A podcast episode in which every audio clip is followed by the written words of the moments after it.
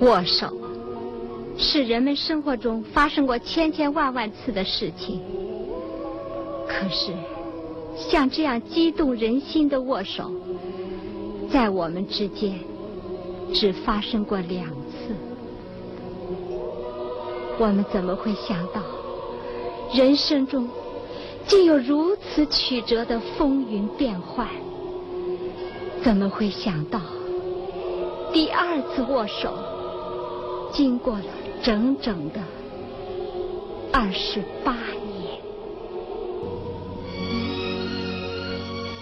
欢迎收听读小说、听电影之《第二次握手》第六集，作者张扬，电影同期取自一九八零年由董克娜导演的同名电影。醒过来了，仿佛是一个女子的嗓音。苏冠兰微微抬起眼皮，但见一片白晃晃的。天花板和墙壁是白的，门和窗棂也是白的。他瞅见了那女子，十六七岁，白头巾，白罩衫，双手端个白搪瓷盘。他身边那个老者，白帽白大褂，蓄着白花花的山羊胡须，只有鼻梁上那副眼镜的玳瑁框是黑的。老者点点头，面含微笑，脖子上挂着一只听诊器。十二个钟头，老者掏出怀表一瞥。什么？苏冠兰嗓音嘶哑，喘息不已。非常吃力，什么十二个钟头？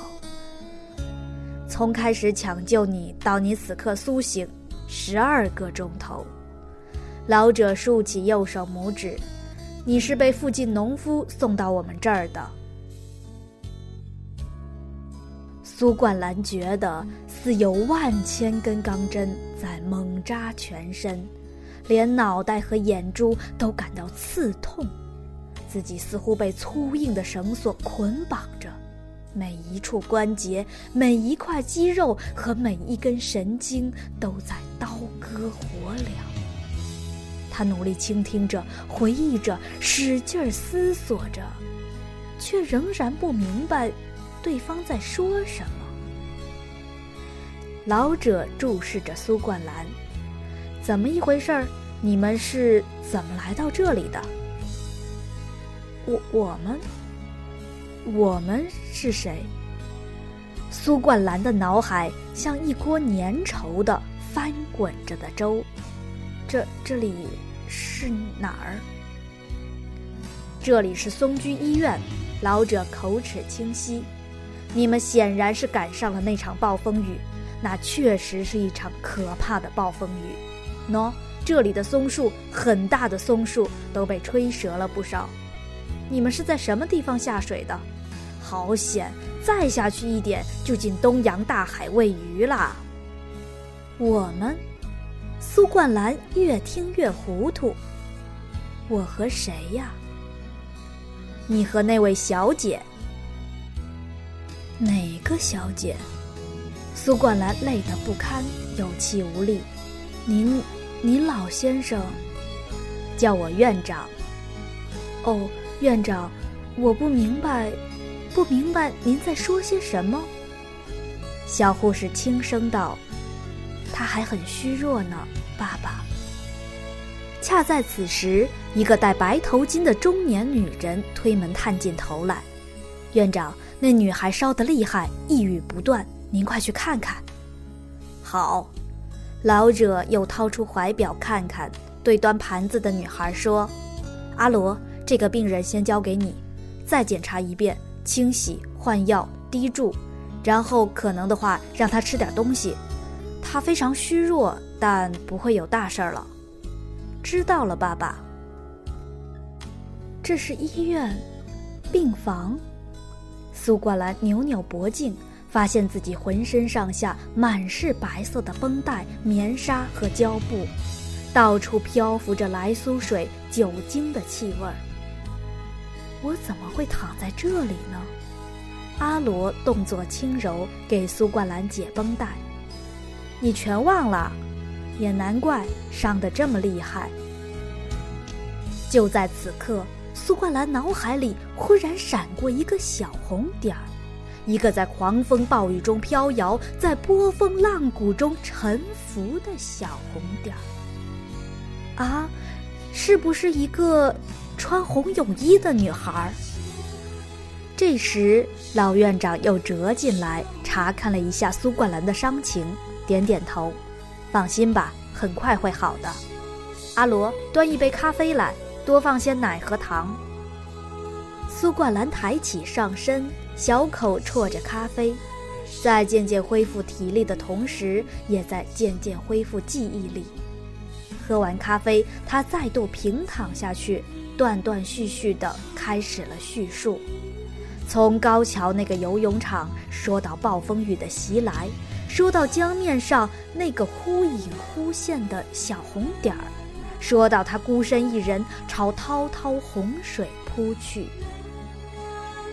原来你是他的救命恩人。老院长听完之后大为感慨：你并不认识他，却舍生忘死去救他，还差一点搭上自己的命。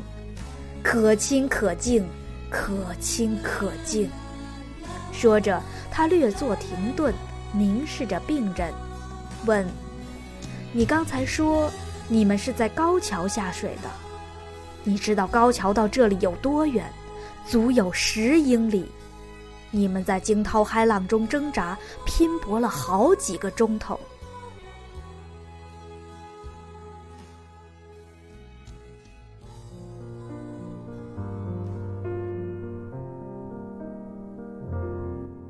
松居医院其实是一家小诊所，全院只有一栋两层小楼。苏冠兰的病房在二楼。第四天上午，阿罗领着他下了楼，在一间病房门上轻敲两下，然后推开门扇。灿烂阳光从窗外射入，屋中漂浮着金黄和淡绿，显得既静谧又温暖。屋内安放着一张白色钢丝床，圆顶蚊帐吊在天花板上，一个身着条纹服的少女正靠着一摞高高的枕头，聚精会神地捧读一本书，显然没有听见敲门声。她身材高挑，体态匀称，手指丰腴修长，从侧面看去，她脸庞苍白消瘦，鼻梁高直。栗黑色的浓密长发在脑后竖为一把，像马尾般从肩头直垂到高耸的胸前。琼姐，阿罗轻声叫道。少女抬头举目，将晶莹闪烁的目光投注过来。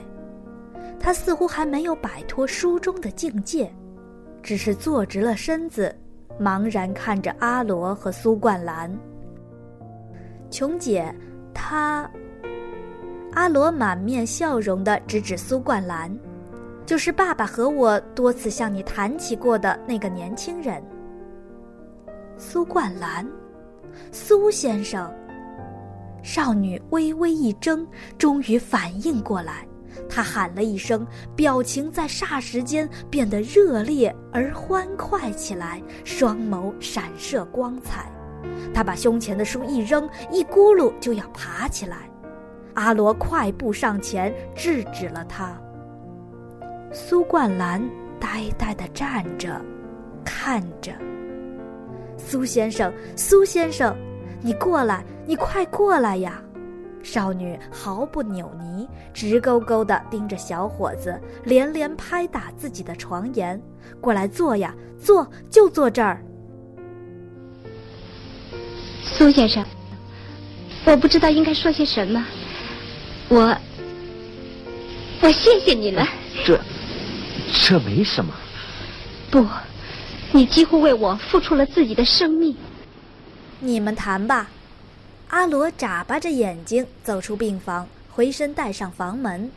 我到别的病房看看。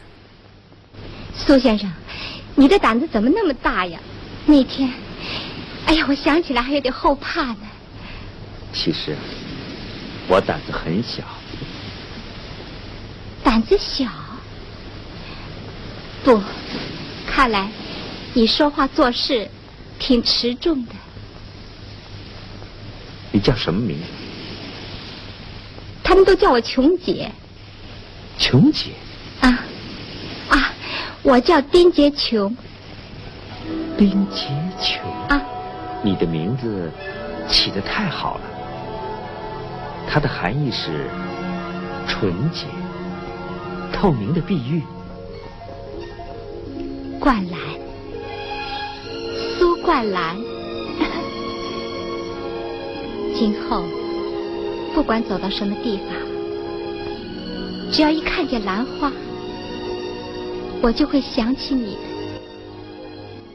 苏冠兰避开琼姐的目光，心脏砰砰乱跳。假如她与琼姐继续这样互相注视，假如此情此景再持续几秒钟，真不知道会发生什么事情。院墙外那片蓊郁的松林，在海风吹拂下发出阵阵喧哗。松林中蜿蜒着一条小径，尽管环境优美，空气清新，苏冠兰却心乱如麻。来到这个世界十九个年头了，他好像还是第一次产生这种难以言喻的情绪。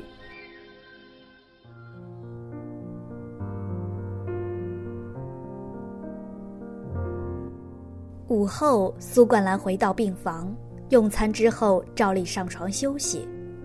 无论中午还是夜晚，她从来都睡得很好，但是今天却反常了，感到异常的燥热和烦闷，在凉席上翻来覆去。一旦闭上眼睛，琼姐那苍白俊美的鹅蛋脸，那双大而明亮的眸子。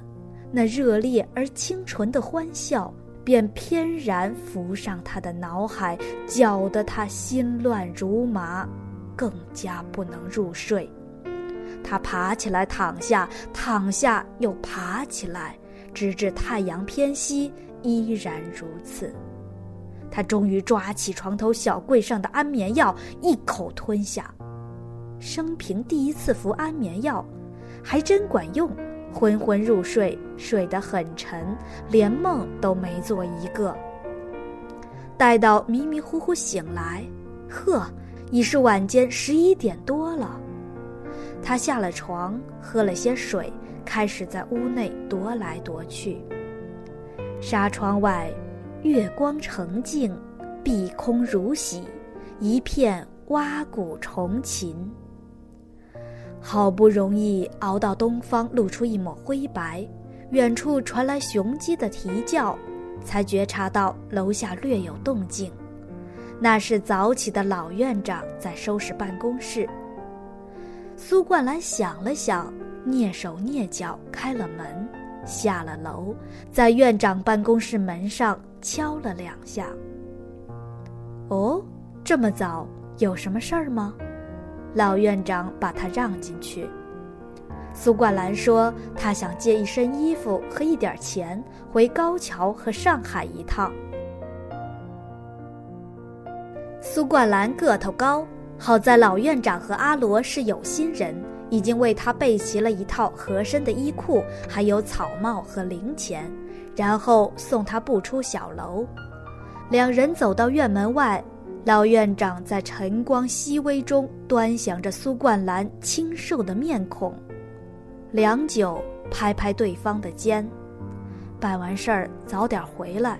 杰琼是个好女孩，难得的好女孩。”呀，多好看！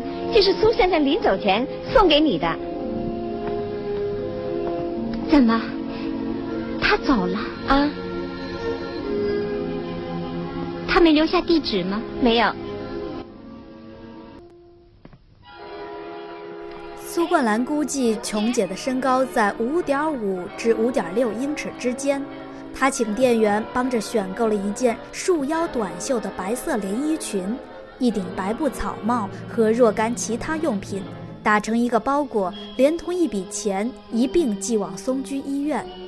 然后他带着望远镜、指南针、地图和野炊用具等往雁荡山去。一个月后，他赶回上海，将所有带不动或不必带的东西全部送给同学，拎着一只鼓鼓囊囊的藤箱登上火车。他做梦也没有想到，此刻竟会在沪宁线列车上与琼姐重逢。